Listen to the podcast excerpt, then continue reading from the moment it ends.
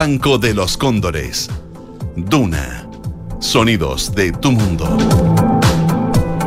¿Cómo les va? Muy buenas tardes. Les doy la bienvenida este miércoles 12 de abril a Santiago Adicto en Radio Duna. Para quienes nos escuchan en vivo y en directo por la 89.7 en Santiago, pero también en Valparaíso por la 104.1, Concepción 90.1, Puerto Montt 99.7. Un abrazo a, todas y a todos los que escuchan la radio desde distintas partes de Chile o que lo escuchan después, con el podcast, a través de las aplicaciones, de tantas maneras que se puede escuchar Radio Duna. Hoy tenemos un programa centrado, bueno, en dos conversaciones. La primera, eh, tremendamente interesante, porque se está, en estos momentos, publicamos de hecho algunas fotos en el Instagram de Santiago Adicto hace algunas horas, se está eh, ¿cómo decir? No sé si empezando o desarrollando una parte del larguísimo proceso de restauración que lleva el mural que tiene la piscina Tupahue.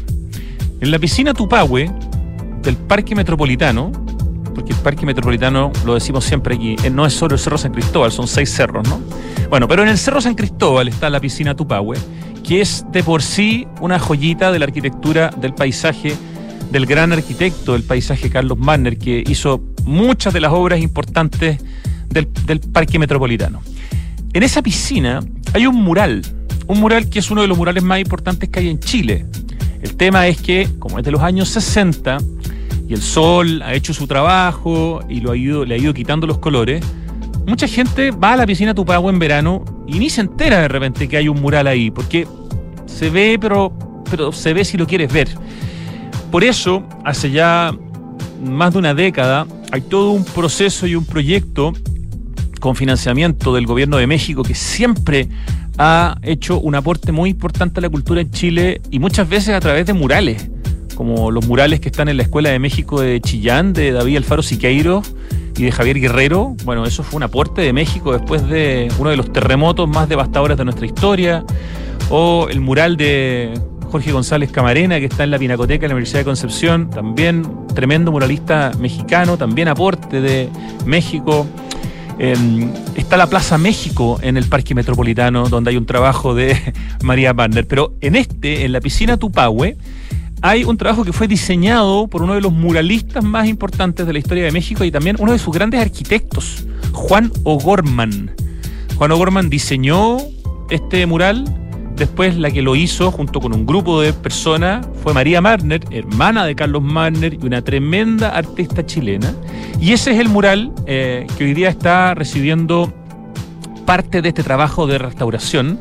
Vamos a saber qué es lo que se está arreglando hoy día, qué es lo que se va a arreglar más adelante cuando lleguen otros presupuestos y se sigan, digamos, eh, realizando los trámites administrativos para que la Agencia Chilena de Cooperación Internacional para el Desarrollo, que es la ACCID, por medio de la cual se han canalizado los aportes del gobierno mexicano, permiten en el fondo que este monumento histórico desde el año 2015, este mural de la piscina Tupahue, pueda volver a su esplendor. Vamos a conocer un poco de su historia y para eso vamos a conversar con Constanza Correa, que es socia fundadora del taller de arquitectura Restauración Consultores, que es la parte como chilena eh, del tema, y vamos a conversar con el arquitecto chileno que fue muy cercano a Carlos Marner, trabajaron varias obras juntos, de hecho, el mismo anfiteatro Pablo Neruda lo hicieron principalmente ellos dos. Humberto L. es destacado arquitecto que va a estar también en la radio. Y vamos a estar también con uno de los restauradores eh, mexicanos, pero tuvo un problema de salud y no pudo llegar, pero vamos a hablar, por supuesto, de ellos, de Renato Paperetti y de Alejandro Morfín, que son los mexicanos que están en Chile trabajando para, este, para esta joya de el arte integrado, en este caso, a la arquitectura del paisaje.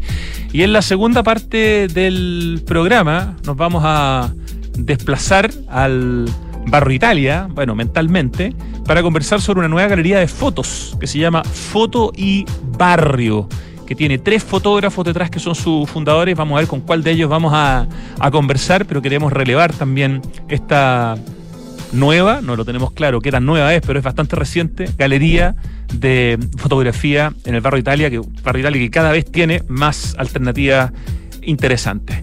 Tenemos mucho para conversar en el, en el programa, así que vamos a sacrificar hoy día cualquier tipo de nota o editorial para comenzar, para darle más espacio a nuestras entrevistas y a nuestros invitados. En la música, eso sí, siempre hay una canción para partir el programa. Suena Soft Cell con Tainted Love.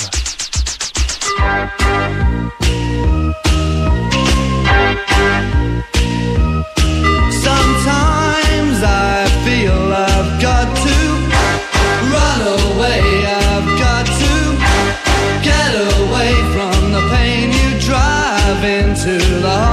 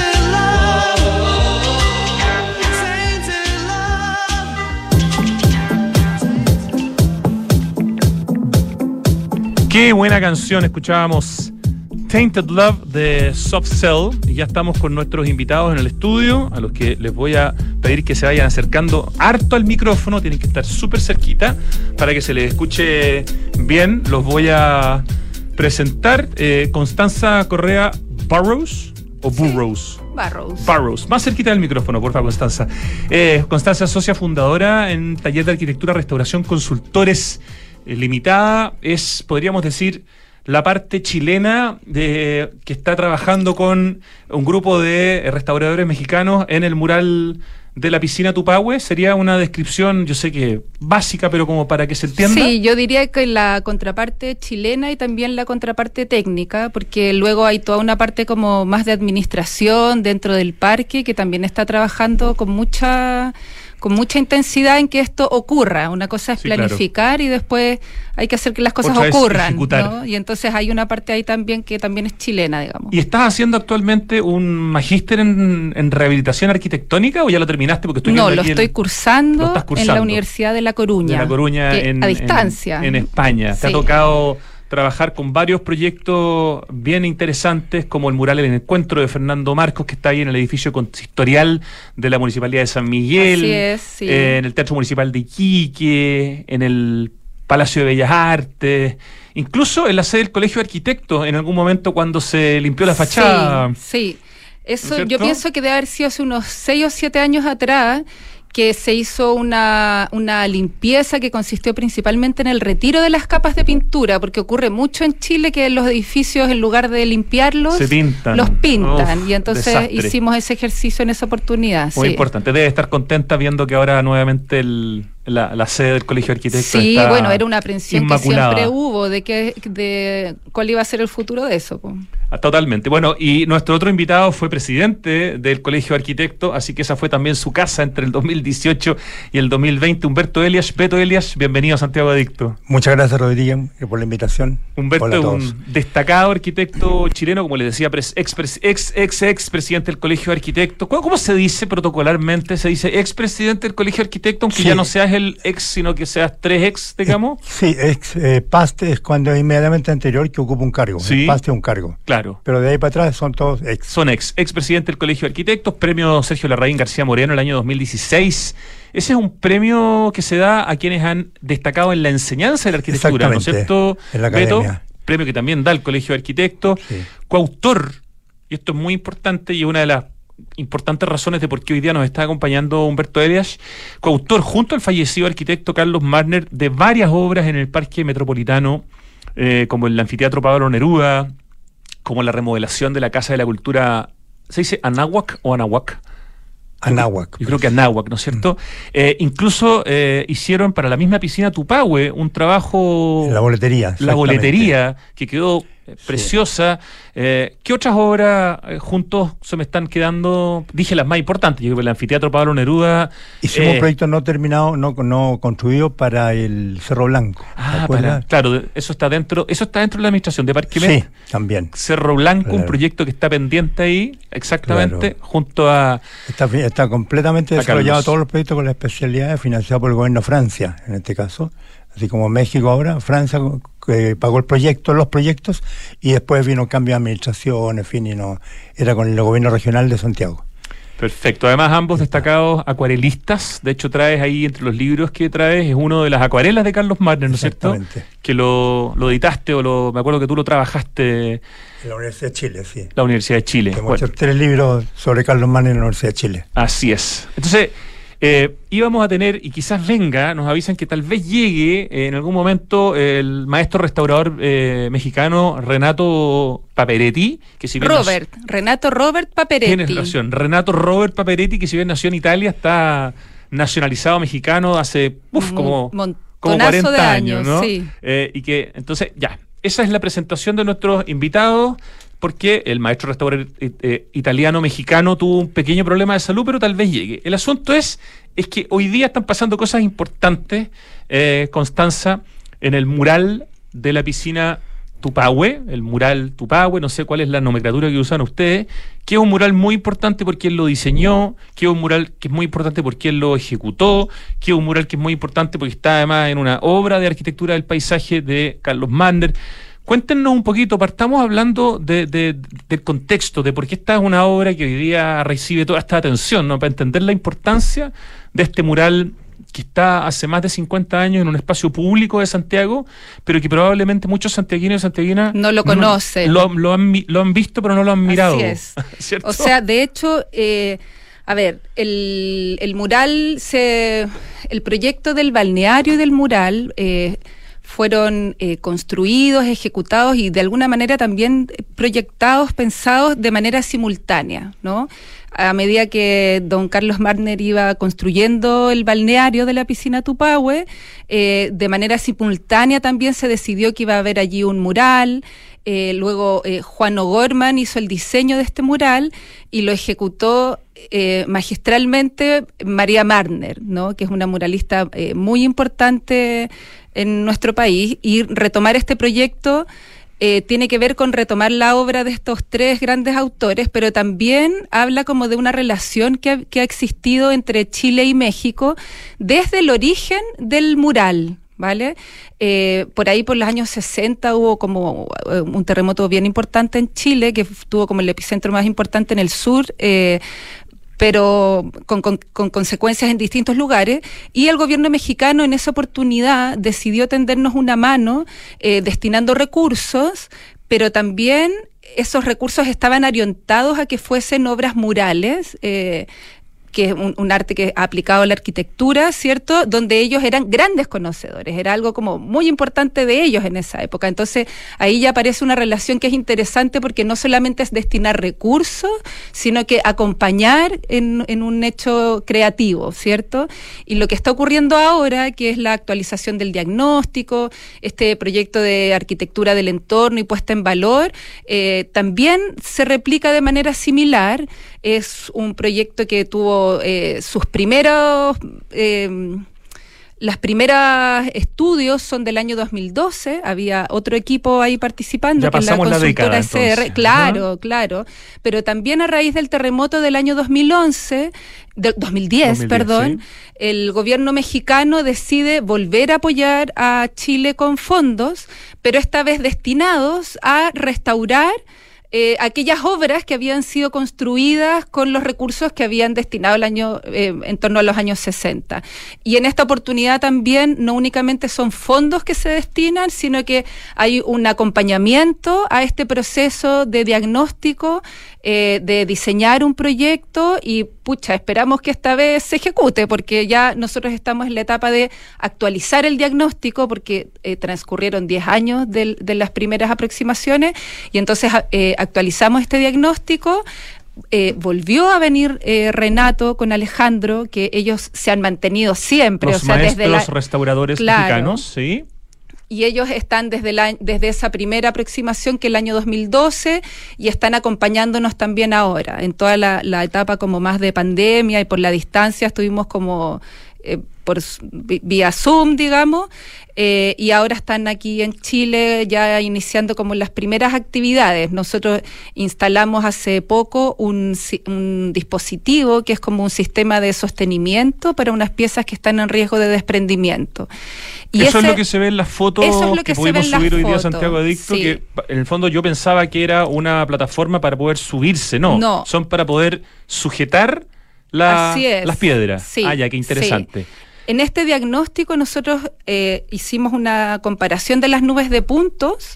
Se hizo una nube de puntos que es como un escáner láser, ¿no? El año 2012 se hizo una nueva nube de puntos ahora se cruzó la información de esas dos nubes y entonces aparece este, este antecedente de que hay tres figuras del mural que eh, se han desprendido, que han avanzado desde la situación anterior hasta ahora y que tienen que ver también con eh, una problemática bien importante que hay, que es una colonización de ganchos de Ailanthus, que es un árbol que había en la cota superior y que es una especie invasora y que ha tirado ganchos por todos lados y está empujando algunas figuras. Hay varias amenazas simultáneas. Exacto. Humberto Elias, ayúdanos un poco con el contexto también para entender la importancia de Juan O'Gorman eh, como arquitecto, como muralista, para, para poder sopesar la, joyita de, mural que te tenemos desde mediados de los 60 eh, en la piscina Tupahue, obra de tu amigo, que en paz descanse, que se nos fue hace tan poquitito, Carlos Marner.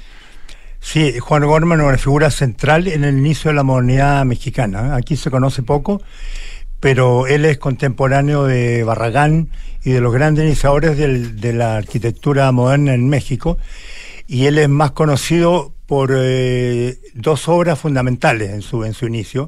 Él era muy joven cuando hace las primeras obras, la casa que ahora es la casa de Rivera y Frida Kahlo, esas que son obras, digamos... De esa manera, lugares más visitados de, México por turistas de todo el mundo, obra de Juan O'Gorman. Obra de Juan O'Gorman, ¿no? la casa de Diego Rivera con Frida Kahlo. Exactamente, ya por todos los motivos que se pueda suponer, y son de, él, digamos, y, este, están firmadas por él en su mejor periodo. Y él también es autor del mural de la biblioteca de la UNAM, que es como el, símbolo del campus, uno de los campos universitarios más bellos de la modernidad. Él justamente, Juan, es el que hace el mural de la, de la sala del, del, depósito de libros, que es una torre.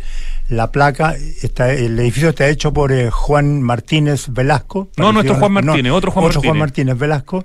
Y su socio que hacen este edificio que es un tremendo monumento, también un mural en piedra, 4.000 metros cuadrados, con la historia pasada y contemporánea de México, y el jardín, el plano central, que está hecho por Barragán, que poca gente sabe.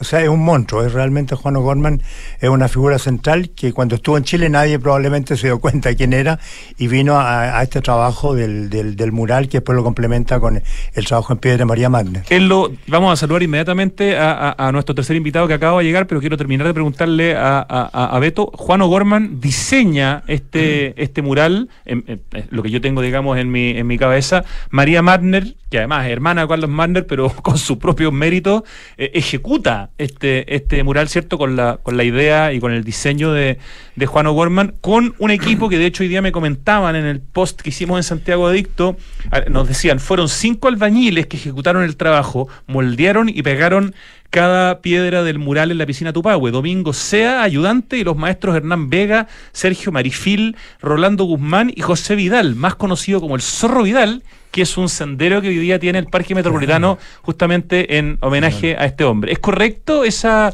ese esquema que tengo yo en la cabeza? ¿Diseña Juan O'Gorman, ejecuta María Manner con este grupo de, de Totalmente. Eran un equipo los tres, ¿no? Con Carlos, era un equipo. Y María tiene un rol fundamental porque era coleccionista de piedras, como dice Neruda en un poema que le dedican, ¿no? Y que eran vecinos en la, en la Sebastiana, tenían las casas contiguas, ¿no? Y ahí está, espero que todavía estén los murales que, que hicieron juntos. todas las casas de Neruda tienen la presencia de María de María, María tremenda artista. me gustaría añadir una cosa de María, si te parece. Déjame saludar a nuestro invitado porque me, siento un poco avergonzado de todavía no haberlo saludado. Muy bien. Le quiero dar la bienvenida a Renato Robert Paperetti, nacido en Italia, pero ya mexicano hasta nacionalizado hace más de cuatro décadas. Bienvenido. Gracias, gracias. Buen día a todos. ¿Estamos bien de salud ya, Renato? Sí, con el accidente que pasó hace ratito, pero pues ya al parecer ya se solucionó. Buenísimo. Eh, lo voy a presentar muy cortito. Eh, usted tiene una trayectoria muy importante en el ámbito de la restauración. Ha participado en diversos proyectos en México y fuera de México. El año 81 viaja a México para estudiar etnología en la Escuela Nacional de Antropología e Historia y a trabajar como restaurador asociado al Centro Nacional de Conservación de Obras Plásticas del Instituto de Bellas Artes. Se queda en México, por lo que entiendo, se nacionaliza bien pronto. Y usted estuvo además en Chile hace más de una década para participar en la restauración de los murales de Siqueiros y Javier Guerrero en la Escuela de México de Chillán, así como en el mural de Jorge González Camarena en la Pinacoteca de la Universidad de Concepción. Así que su vínculo, Renato, con los murales hechos por mexicanos en Chile tiene una data importante. Sí, sí, es antes y después del terremoto, el 27 de febrero del 2010. Y bueno, pues ya, ya me aprendí toda, todo el, léxico y eh, este el... ¿Qué número de visita a Chile es esta entonces? ¿La tiene más o menos calculada? ¿Son varias las visitas que ha hecho nuestro país? Bueno, en realidad me quedé tres años viviendo en Chile. Ah, estuvo tres años viviendo aquí. Sí, estuvimos este, trabajando, de hecho, al frente de un equipo, este, o integrando más bien un equipo binacional. Para los murales de Chillán y de Concepción estamos hablando, ¿no es cierto? Claro. Primero fue de Chillán y eh, Javier Guerrero y David Alfaro Siqueiros, y luego vino el terremoto y se dañaron esos. Y, hubo que arreglar de nuevo. y sí.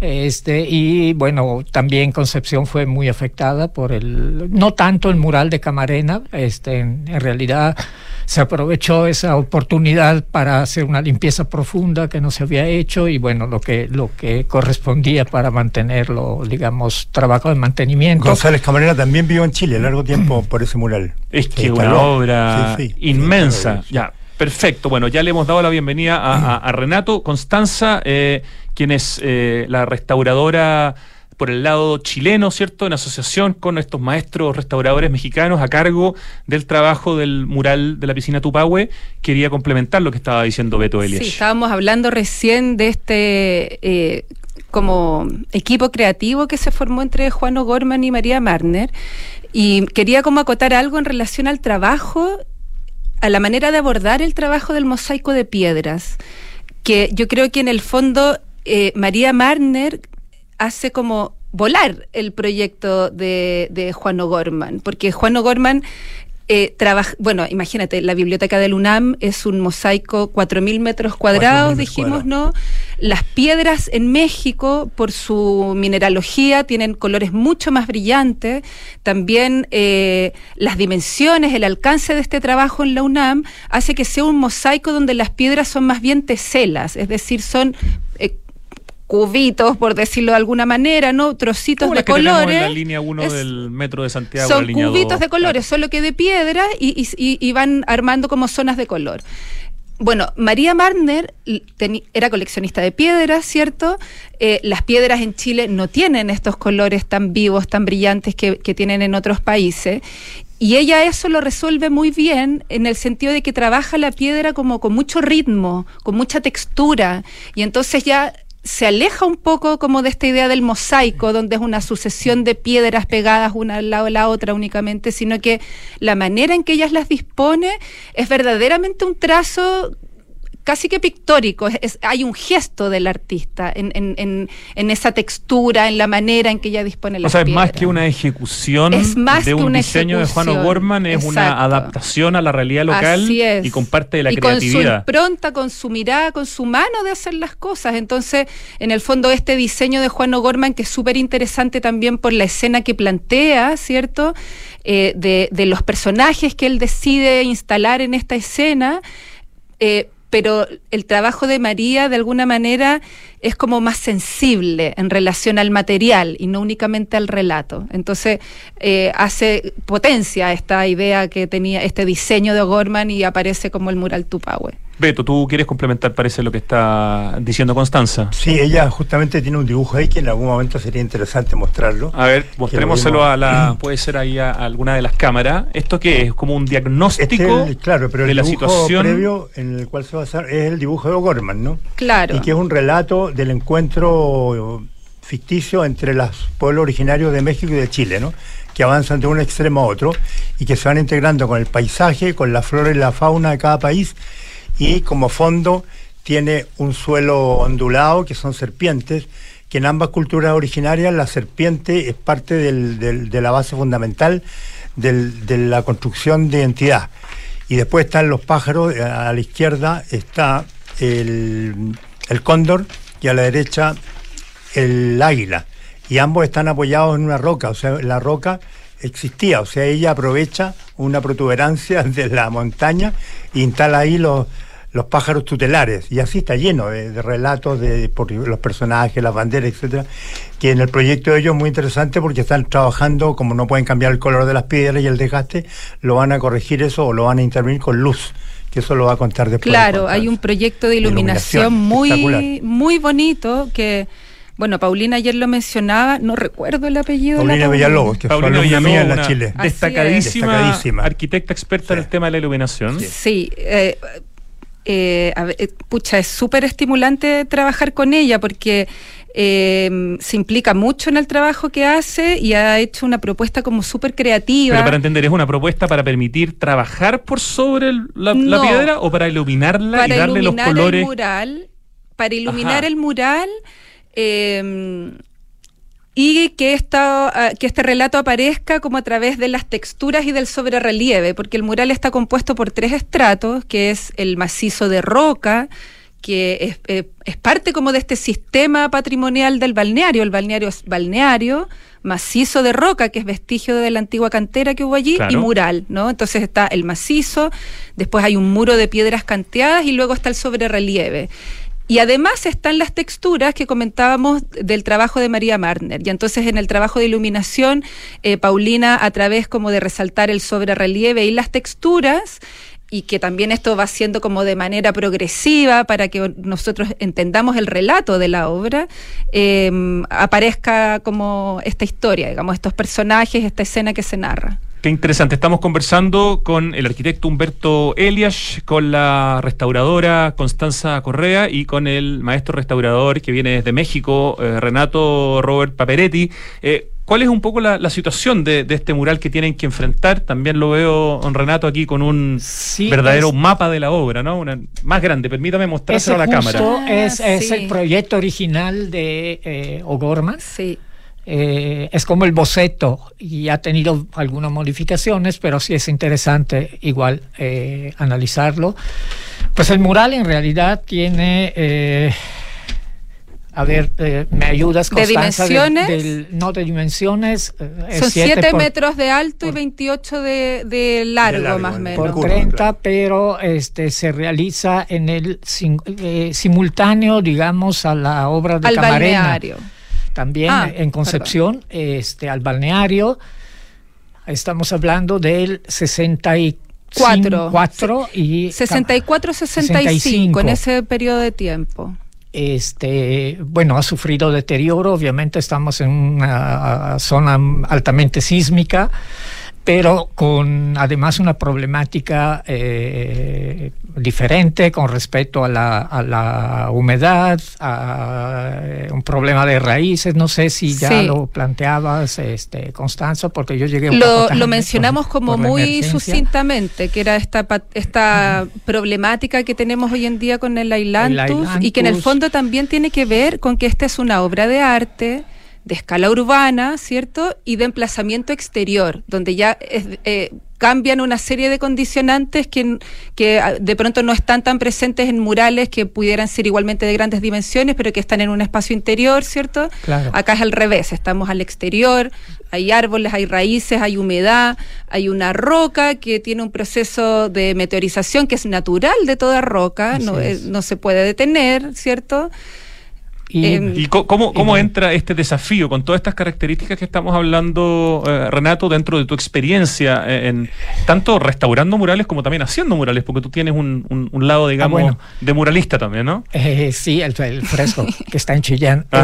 yo creo que ¿Dónde está, perdón, ese, fresco en Chillán en, una tienda? donde el pala es una picada. Una picada, ya. para la gente que no escucha y va a Chillán. Que, es la segunda. La familia Palavecino. Donde el pala de la familia Palavicino, ahí hay un mural hecho, ¿en qué año? Que nos pidió después del 2013, cuando terminamos el proyecto de restauración, eh, un amigo, un compañero quería, este, estaba interesado en aprender la técnica del fresco, eh, Rómulo Palavecino estaba interesado en tener como la, rescate de la tradición de la familia, como llega a Chile, este, toda la tradición del, del, vino, de la producción del vino, y bueno, otro hito este, patrimonial en Chillán, entonces. la mejor picada de Chillán. Este mural es la mejor, gastronómico. picada de Chillán. Excelente. Un saludo a la familia Palavecino. Pero bueno, regresando a nuestro paciente. Volviendo a eh, Juan O'Gorman, a María Marner, al Cerro San Cristóbal, al Parque Metropolitano, al año 64-65, sí. Siempre habría que atenderlo, además de este es un proyecto integral, por supuesto, que no se limita a la intervención de la obra muralística, pero este, digamos, hay que atenderlo desde el punto de vista estructural. Es muy importante, que es la, justo la problemática de los estudios científicos que se llevan a cabo hasta hoy. Empezamos en 2012.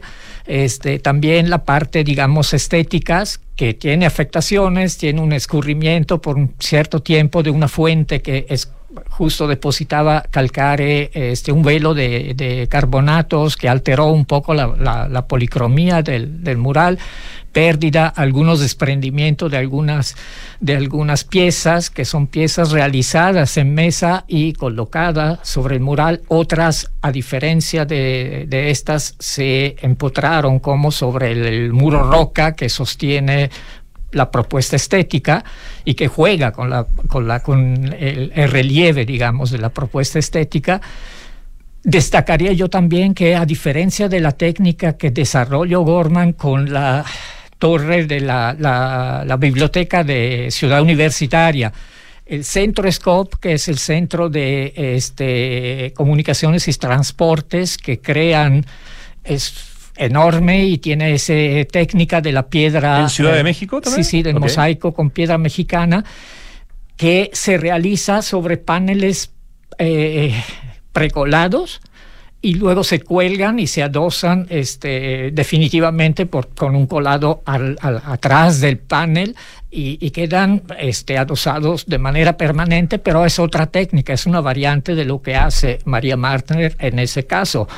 Este, quizá lo, lo O'Gorman, eh, la única, la única mural que tengo presente que eh, hace de manera similar es el, el Anahuacali, y el anterior a este es el nuestro señor Cuauhtémoc que está en Tasco Guerrero, donde consigue una gran cantidad de piedra policromada porque pues es una zona minera. Entonces hay... ¿Cuán importante, perdón, y me interesa mucho preguntárselo a un especialista que viene de México, es Juan O'Gorman dentro de la importancia a nivel universal que tienen los artistas muralistas mexicanos, eh, Siqueiro, Rivera, Orozco? ¿En qué, en, qué, ¿En qué nivel de jerarquía podemos situar a Juan O'Gorman con sus murales?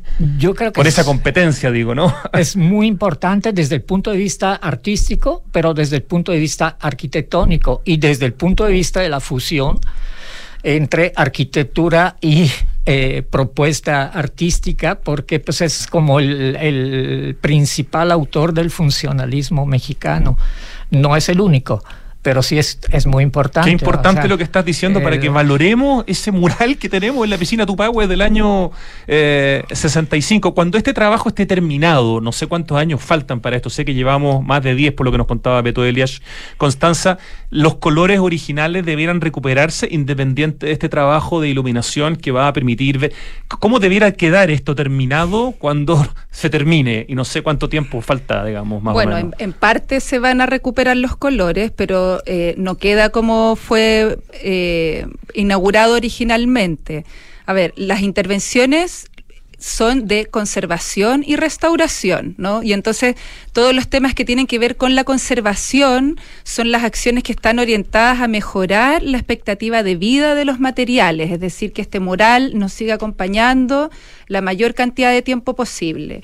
Y luego están las acciones de restauración que tiene que ver con mejorar la lectura de la obra. Y ahí entra un poco el tema de los colores pero también hay que tener en cuenta que es un mural de piedra y la piedra tiene sus procesos propios que le son naturales también. Entonces, hoy en día el mural está cubierto por una capa de carbonatos, como decía Renato, que es producto de malas decisiones, eh, obviamente que es... Eh, no intencionadas, ¿cierto? Que se generó una escorrentía de agua. En Santiago las aguas son muy duras como es una zona que recibe mucha radiación, estos carbonatos de las aguas duras se adhieren a la piedra. Y eso nosotros lo vamos a retirar. Pero debajo, las piedras también con el tiempo han generado su propia pátina y esa pátina propia de la piedra en gran medida se mantiene porque también protege a la piedra. Entonces vamos a recuperar el color, pero no va a estar como recién inaugurado. Eso es importante como entenderlo también, en qué consiste ese trabajo. Beto Elias, por favor. Sí, del, del, del proyecto de, la consultora, una cosa que más me llamó la atención, fíjate, es la, estrategia que quieren para la restauración completa, porque no solamente un trabajo de restauración al estado original, que ya es un mérito absoluto, sino que es imaginar la gestión de esto y el, y el desarrollo en el tiempo para que mayor cantidad de personas puedan apreciar esa calidad del trabajo. Ellos se plantearon la siguiente pregunta, que a mí mucho, me gustó mucho cómo la respondieron. Es por qué un mural de tanto valor solamente se tiene que mirar desde la piscina y en verano. Porque es muy estacional. Entonces son tres meses que con suerte, si, si te toca ir a la piscina, lo vas a ver. Y si con suerte te quedas hasta tarde, lo puedes ver de noche y lo puedes ver iluminado. O sea, la cantidad de gente es mínima. Excelente pregunta que siempre me hago cuando paso por ahí y digo. Muchas veces he llevado en gente invierno no, puedo mirarlo, no hay forma, claro. Claro, le digo, aquí hay un mural y se lo muestro en el celular porque no, no hay cómo llegar. Entonces ellos están previendo hacer una estructura efímera, metálica, eh, que va a mejorar la accesibilidad al lugar, el tema de accesibilidad es muy importante, pensando en que esto puede tardar mucho tiempo, muchos años, y que va a haber que circular igual, y se puede hacer una temporada, y hablaron de una temporada de de, mm, de otoño. De otoño, que es a destiempo que el verano, o sea, no va a haber nada, va a estar cerrada en mantener la piscina, pero va a haber una circulación en base a unas pasarelas metálicas que están diseñando que uno va a poder mirar ahí ah, y va a poder un concierto, por ejemplo. Y ahí tiene sentido la noche, la luz, el andamio y ese, esa estructura efímera puede, puede quedarse mucho tiempo como en la Serpentine Gallery, con esta Esa es una oportunidad, para poder... El problema lo convirtió en una oportunidad. Oh, excelente. Y estos aparatos que están instalados hoy día, que están soportando la piedra, eh, ¿van a quedarse hasta que se termine el eso, trabajo? Eso, eso va a eh, permanecer, ese es el sostenimiento de las figuras que están en riesgo de desprendimiento y va a permanecer ahí hasta que se haga la restauración del mural, que ojalá pueda ser iniciarse el año 2024 para estar listos el 2026, que se conmemoran 60 años de la inauguración del balneario del mural. Por eso, estas estructuras que están puestas ahora que, ya van podemos a estar ver, van a estar varios meses, su añito por lo menos. Pero son bastante bonitas. Sí, ¿ah? es que, a ver, nuestra oficina eh, es, es una oficina que está compuesta por un arquitecto y por mí, que soy restauradora, por Marcos Cárdenas, por mí. Y entonces nosotros trabajamos de manera eh, integrada, como esas dos disciplinas. Y entonces hay el proyecto de restauración del mural, pero la puesta en valor del mural finalmente es un proyecto de arquitectura del entorno para poner el valor el mural, entendiendo que el mural también es parte de un sistema patrimonial, donde está el balneario. Vuelvo a insistir en el tema de, del macizo de roca, que es vestigio de la cantera que da espacio a este balneario, ¿cierto? Y el mural también. Y de alguna manera eh, nosotros hemos ido como eh, visualizando, ¿cierto? Que una buena manera de abordar la, la, rehabilitación o la restauración o la intervención de edificios preexistentes es el trabajo sobre el espacio público, sobre el entorno. Y de alguna manera también la necesidad de que la arquitectura eh, sea capaz de generar acciones, intervenciones que sean activas, que activen esa obra y, que es, esa acción en el fondo permita que las personas puedan volver a vincularse con eso. Y es cuando el patrimonio adquiere sentido, porque si, si no estamos vinculados con el patrimonio, entonces ya no, se, vacía, digamos. Humberto Elias, te veo con ganas de opinar y además te quiero preguntar, porque tú trabajaste con Carlos Marner en eh, el nuevo eh, acceso, ¿no es cierto?, a la piscina Tupahue. Eh, yo me acuerdo una vez que les hice una entrevista a ambos, a Carlos y a ti, eh, en, frente al muro de la piscina Tupahue. O sea, eh, me imagino que este era un espacio para Carlos Manner, de todos los muchos que hizo, que tenía connotaciones bien particulares, porque era un trabajo de él con su hermana, un trabajo de él solo en términos de la piscina. Era, era un espacio probablemente que, él de haber querido mucho este lugar. Yo creo que era su obra favorita de todas las que hizo, ¿no? porque era muy joven cuando se la encargaron. Fue un acto de confianza de su jefe del Ministerio de Obras Públicas. En ese caso, el Ministerio de Vivienda no existía, menos aún la Dirección de Parques, muy posteriores. El Ministerio de Obras Públicas y Juan Hamilton, que era ministro de Interior, me parece, tuvo un rol activo. El embajador Ortiz de México también. Eran personas que no, no forman parte de la institucionalidad de hoy, de los parques ni del Parque Metropolitano. Y eso se dio una combinación para que él fuera el encargado del proyecto, sin haber tenido la experiencia ni la acreditación suficiente. Y lo dejaron hacer mucho. Él dice que parte del, del éxito fue la libertad creativa que tuvieron estos tres actores, él, María y Juan, porque no había Hoy día no se podría hacer eso porque habría que licitar todo y habría que estar previamente hecho proyectos y estudios. Ellos improvisaban todo el tiempo. Todo el tiempo iban cambiando. Cuando se encuentra con esa roca que era muy dura de moler, la deja en la piscina, en plena piscina que hoy día le da atractivo especial, ¿no? Una roca que hay, que la gente se tira piqueros de ahí, eso fue pura improvisación. ¿no? No, no, no, no era posible prever eso. Y así mismo las curvas, la, la, las escaleras iban probando. Y esa libertad él le dio una cosa espectacular que se nota en el lugar, ¿no? Que es un lugar muy vivo, muy vivo. No, las piedras, como tú nombraste a las personas, iban, iban, eran empleados del parque, no era una constructora. Entonces tenían eh, otra la relación que se establece. Qué, importante cuando se, se, agrega este contexto eh, a obras que a veces tenemos tan cerca y no les damos valor. Eh, Renato, como un especialista en, en, patrimonio, en restauración, en el tema de los murales, con toda tu experiencia, ¿qué te gustaría agregar para que los santiaguinos, santiaguinas, los chilenos, no sé, le demos la, importancia y el valor a esta obra en la que ustedes hoy día están trabajando con ayuda, con financiamiento de, México, como siempre ha sido hace tantas épocas, hace tantas décadas además, en distintos proyectos, eh, porque este es un proyecto que nos tiene que importar y que, y que tenemos que querer y cuidar.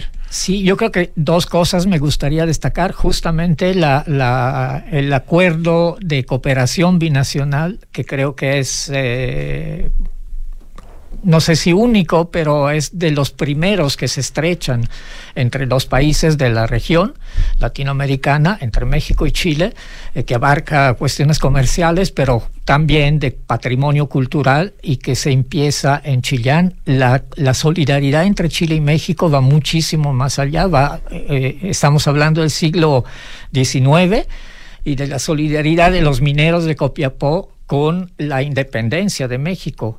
Eh, hacen una vaquita, como decimos, y mandan para a, Benito Juárez para que resista. sí, sí, sí. O sea que es no los terremotos, por supuesto, los tres terremotos, por lo menos el de Valdivia, del 39, perdón, de Chillán, el de 60, el del 60 de Valdivia y el del 2010, porque nos tocó también trabajar. Y eso gracias eh, recientemente a ese acuerdo y doy las gracias a AXI y a, Mexit, que son los, las dos agencias de cooperación ¿no? de, de las cancillerías y del, que permiten Claro, es un, hito de colaboración entre dos países que se quieren mucho. En general, las relaciones entre México y Chile siempre han sido muy cercanas. Y en términos particulares de la obra que te está tocando enfrentar, esta obra de Juan O'Gorman con María Marner, con Carlos Marner en el Parque Metropolitano, en la piscina Tupahue, eh, dentro de todo lo que tú has visto, eh, ¿qué, ¿qué valor le puedes dar a este trabajo? Yo creo que es muy importante. Eh, María Martner, por supuesto, trabaja en las casas de Pablo Neruda, tiene el mural de Chillán, no sé si ya se mencionó, pero tiene esa capacidad de diseñar, a diferencia de preparar los paneles colgados, también la forma. Sí, el homenaje, perdón, a este Bernardo Higgins en Chillán lo mencionamos antes de empezar el mm. programa. Es una joya también de María Marner con Carlos Marner. Sí. Otro patrimonio más de Chillán. Aquí somos Chillán lovers, absolutamente. La necesidad de en una, en una pared, en una roca madre de tipo cóncavo eh, no se podía poner paneles colgados como por ejemplo en, la biblioteca de Ciudad Universitaria o en el Centro Scope, entonces una, una modificación digamos de la técnica de O'Gorman que ya tenía un poco de experiencia en ese sentido, pero yo me... Eh, me referiría a lo que ya mencionó Constanza. Si la gente no se apropia del patrimonio, el público es el que más cuida el patrimonio. En realidad el restaurador no tendría eh, sentido que acudiera al patrimonio si la gente se apropia, lo conoce, si hay difusión, este, lo defiende. Absolutamente de acuerdo, tremendamente importante. ¿Cómo hay que incorporar, Beto Elias? Finalmente estamos ya empezando a terminar esta conversación. Eh, el espíritu de Carlos Manner, que ya no está presente, murió hace ¿Dos años? Eh, cuatro años. ¿Cuatro? Ya, cuatro ya. Creo que este wow, bueno, pero murió hace poquito, tuvo una vida larga. ¿Cómo hay que incorporar la visión eh, tan integral que tenía del Parque Metropolitano, de tantas obras que hizo, muchas de ellas también en el último tiempo contigo? ¿Cómo hay que incorporar ese espíritu en este proyecto de restauración del mural de la piscina Tupahue? Yo creo que hay que incorporar a la gente joven, ¿ah? la, arquitectura. Mm, eh, yo hago clases en la Universidad de Chile todavía y veo que hay una la virtualización y la digitalización que nos ha llevado al mundo y más con la pandemia nos ha alejado del, de la cosa sensorial, de la naturaleza, de las piedras, de tocar. Tanto Carlos como María eran muy sensuales, ellos tocaban las piedras, diseñaban, acuarelistas, pintores. Eh, esa cosa se ha perdido un poco. Yo creo que hay que recuperar ese sentido que es, eh, que es la manera de aproximarse al lugar desde otro punto de vista. No tan digitalmente. Creo que son unas cosas que rescato de Carlos. Él dibujaba todo a mano, ¿no? Todos estos dibujos los hacía a mano, con acuarela, y después la oficina los pasábamos a computador. Bueno, de hecho, ustedes en todos los trabajos que hicieron en la última etapa incluyeron a, jóvenes arquitectos como Tomás Sebastián Lambiasi, ¿no es cierto? Por lo tanto, fue una mezcla ahí de varias generaciones. Varias generaciones, toda la Universidad de Chile. Qué bonito. Eh, Constanza Correa, muchísimas gracias por eh, ayudarnos a entender el importantísimo proceso de restauración que se está llevando eh, a cabo y esperemos que más pronto que tarde podamos eh, ver eh, en este proceso de restauración el mural más cerca y cuando ya esté terminado, por supuesto, podamos disfrutarlo. Mira, ¿Mm? yo me, tomo como la libertad, un poco la patudez también al nombre del Parque Met. Eh, como a invitarlos a que estén como atentos a, lo que está o lo que está ocurriendo ya, porque en el fondo este sostenimiento que es súper visible también desde lejos fue intencionadamente diseñado así porque en el fondo marca un punto donde nosotros ya estamos trabajando en la conservación de este conjunto eh, de monumentos, eh, ya estamos en ello, con distintas acciones que luego lo más importante va a ser la restauración, pero ya estamos en ello, entonces eh, en el fondo invitarlos a que estén atentos, cómo van a empezar a ocurrir cosas. Atentos al Instagram de Parquemet, que es arroba parquemetmimbu, donde ponen toda la información importante todo el tiempo. Eh, Constanza Correa, Humberto Elias. Renato, Robert Paveretti, que bueno además que pudo llegar y acompañarnos. Muchísimas gracias a los tres por... salud. y bien de salud, exactamente. Y mucha fuerza con este precioso trabajo que están haciendo. Súper, muchas gracias. gracias, Rodrigo. Nos vamos al corte y volvemos con nuestra segunda eh, y última entrevista. Ya volvemos. ¿Tienes una pyme o emprendimiento? Entonces esta noticia es para ti. Ya viene el Seller Day de falabella.com, el evento para pymes y emprendimientos de falabella.com, que reúne las mejores herramientas y servicios para potenciar el negocio de tu empresa. No te lo pierdas, este 26 de abril en Open Kennedy. Inscríbete gratis en sellerday.falabella.com. Lleva tu negocio al siguiente nivel con falabella.com. Papá, en las noticias dicen que este año hubo más lluvia y nieve que otros años. Sí, Benjita, pero aún tenemos sequía. Papá, ¿por qué se ha llovido más?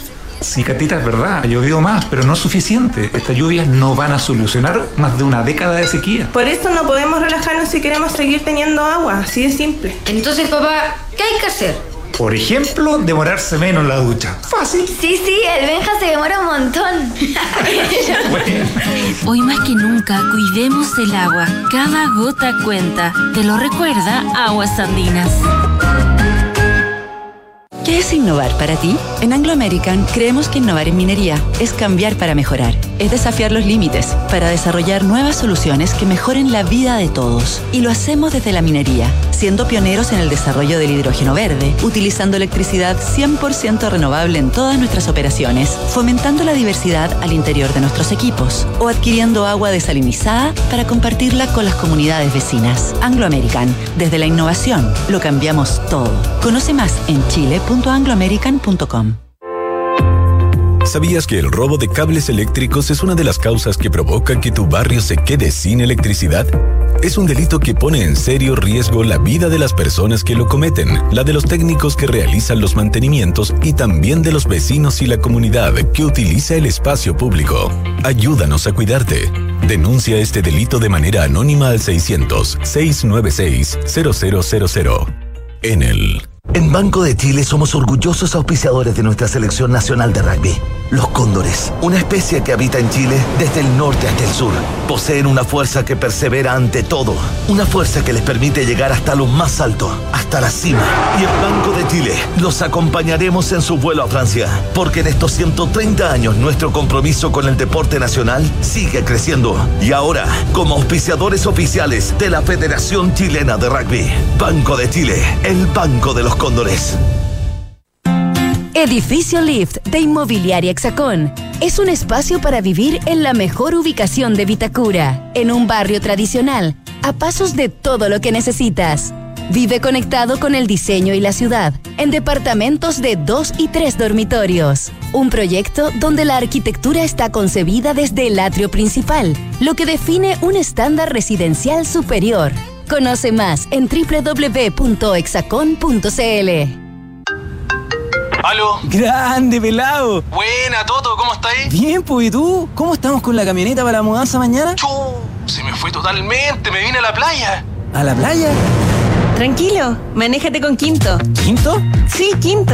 Una app donde eliges el Toyota que quieras y lo usas por el tiempo que necesitas. En tu caso, una Hilux. Grande, Quinto. Descubre nuestros nuevos puntos de retiro y conoce todos nuestros modelos disponibles descargando la app Quinto Share. Quinto. Estamos en vivo y en directo desde la tarde con 53 minutos. Santiago Adicto en Radio Duna. Y estamos aquí en el estudio. Hemos hecho un rápido cambio. Se nos fueron nuestros tres entrevistados. Y ha llegado Miguel Ángel Larrea, quien está detrás de un proyecto que nos interesa conocer y que se inauguró hace nada, en realidad ahora estoy viendo, el 1 de abril se inauguró en pleno barrio Italia Foto y Barrio. Miguel Ángel, buenas tardes, bienvenido. Hola Rodrigo, buenas tardes, muchas gracias por darnos este espacio. Aquí estamos. Estás en representación de, de los tres socios y que nómbralos por favor porque están afuera haciéndote barra. Sí, me, encargaron a mí porque por alguna razón parece que creo que soy el más adulto. ¿Eres el vocero oficial? Sí, el adulto mayor del grupo. Eh, ellos son eh, Cote Baeza, fotógrafo también, eh, y Alfonso Yungue, también otro fotógrafo, que los tres socios somos los que eh, se nos ha ocurrido esta, esta idea. Esta idea, ya, ¿de qué se trata esta idea? ¿Dónde está? ¿Por qué decidieron inaugurar un lugar físico? Eh, ¿Y por qué en el barrio Italia? Vamos dándole un poco contexto a, a este foto y barrio. Partamos, bueno, lo primero es que hay muy pocos lugares de fotografía en Santiago y en Chile dedicados especialmente a la fotografía y exclusivamente a la fotografía. El más importante es eh, Flash Galería, que está hace un buen tiempo en el barrio, en barrio Las Tarrias.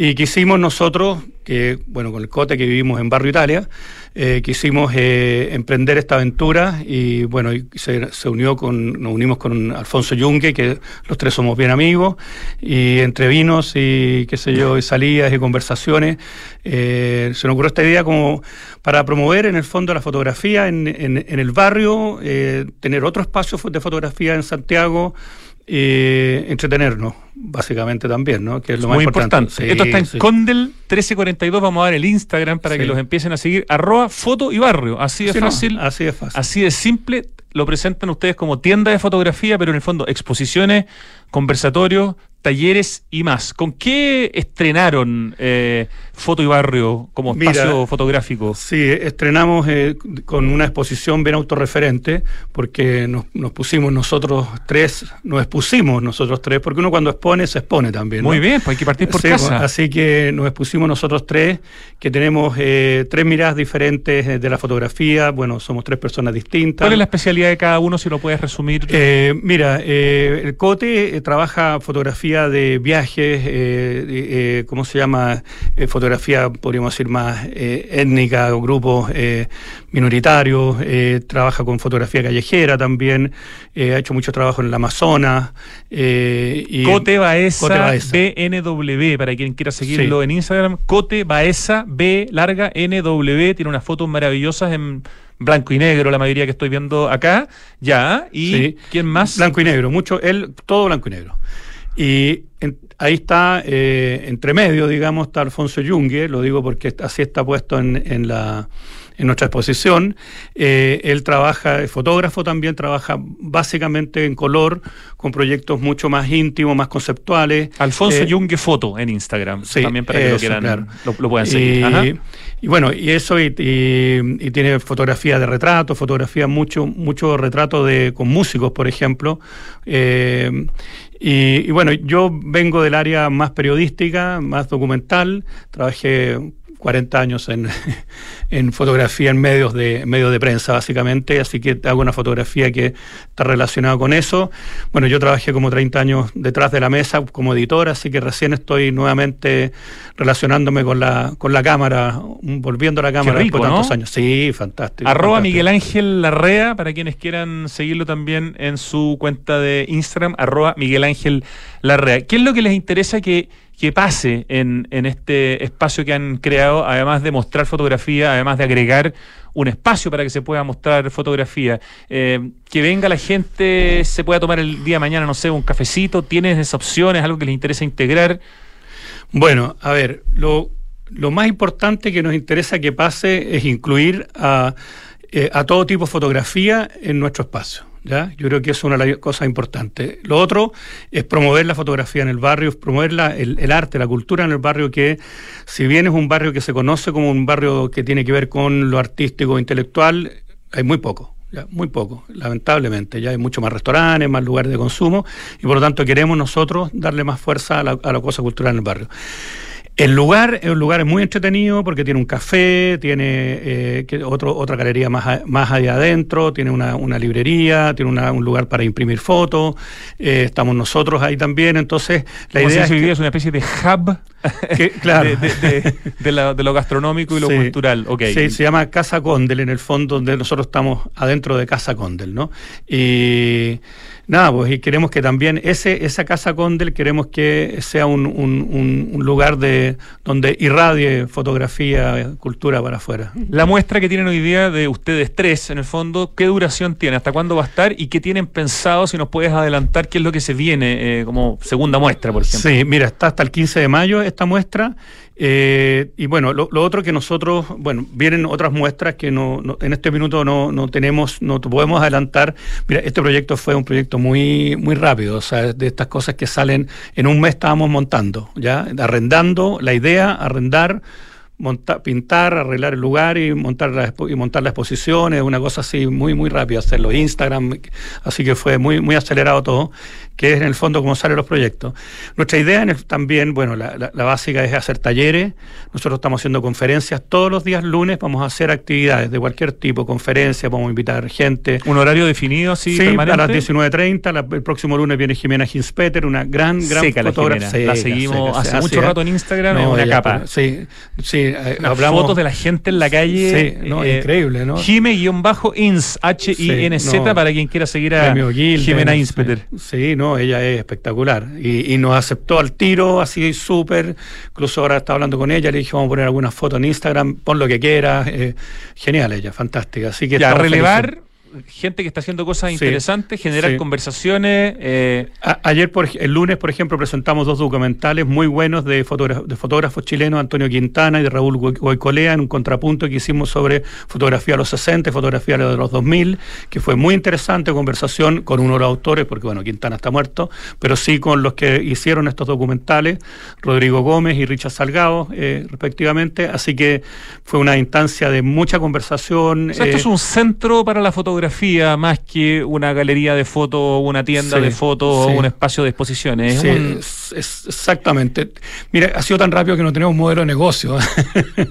Así que estamos nosotros poniendo las lucas por mientras. Pero están haciendo algo que aman los tres. Sí, eh, lo están pasando fantástico. Y están dando oportunidades a otras personas, a ustedes mismos para mostrar su trabajo y se están generando hasta conversaciones en programas de radio. Además, porque es lo más entretenido. ¿Ah? Y venir a la radio es, increíble, estar aquí es increíble. Aunque sea cortito, pero estamos pudiendo presentar. Es que qué importante para un programa como este, Santiago Adicto, poder contar que desde hace unos pocos días, desde este mes de abril, o sea, menos de dos semanas, existe una nueva galería, eh, espacio para la fotografía. Hay muy pocos, como tú dijiste en Santiago. Está en el barrio Italia, que es un barrio que tiene mucho movimiento, con del 1342, y donde están pasando cosas todo el tiempo, como dijiste tú, todos los lunes, conversatorios, eh, donde se invita a que la gente vaya. ¿Hay alguna posibilidad que el día de mañana también puedan vender libros de fotografía no, o eso ya existe? Ya existe, estamos vendiendo fotolibros. Eh, tenemos eh, una cosa, tenemos por ejemplo la revista del Festival Internacional de Fotografía del Paraíso a disposición del que quiera ir, tiene que darse una vuelta por exposición y se lleva una revista. Ajá. Y bueno,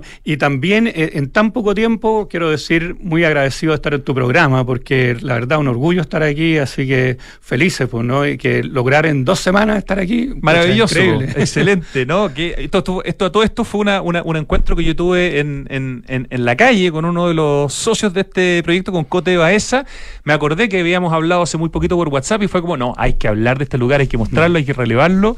Eh, y qué bueno que así sea. Arroba Foto y Barrio, el proyecto de estos tres fotógrafos, Cote Baeza, Miguel Ángel Larrea y Alfonso Yungue. Quédate aquí a mi lado mientras me van a desafiar ahora con una cosa que se llama el acertijo musical.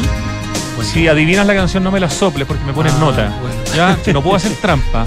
Pero tú me puedes decir después si sabías cuál era. Oye, mientras empiezo a adivinar lo que está sonando, les cuento que tuvimos algo de lluvia en Santiago y un poco de nieve el año pasado, pero eso no soluciona más de una década de extrema sequía. No podemos relajarnos. Para que sigamos teniendo agua, hay que usarla de forma responsable y eficiente. Por ejemplo, al lavar los platos, haz una lavaza y solamente después eh, enjuaga. Cuidemos el agua, cada gota cuenta, te lo recuerda, aguas andinas. Santiago Open Gourmet, SOC, capital de los sabores, da la bienvenida en su escenario a un show imperdible este viernes 14. Banda tributo a Journey. Uh, cuántos lentos de Journey hay en el disco duro de los que somos mayores de cierta edad. Bueno, banda tributo a Journey sonando en vivo desde las 7 de la tarde. Y además desde las 6, 20% de descuento con todo medio de pago en Papachos, en Indian y en Bodegón. Santiago Open Gourmet SOG, exclusivo en Open Kennedy.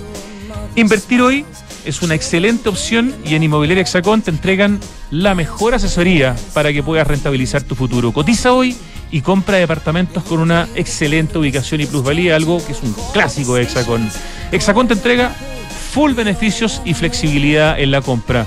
Hablemos de tu próxima inversión en www.exacon.cl con 2X.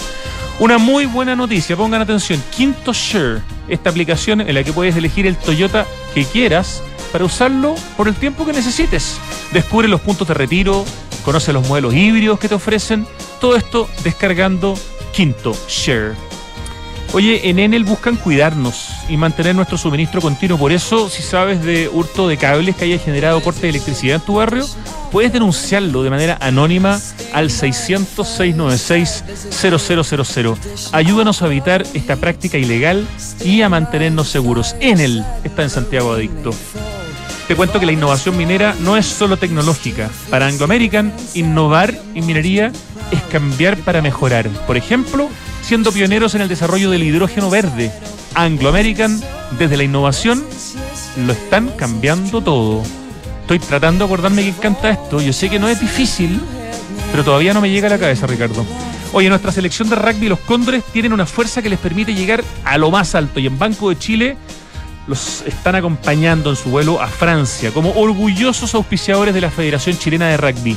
Banco de Chile apoyando a los tremendos Cóndores.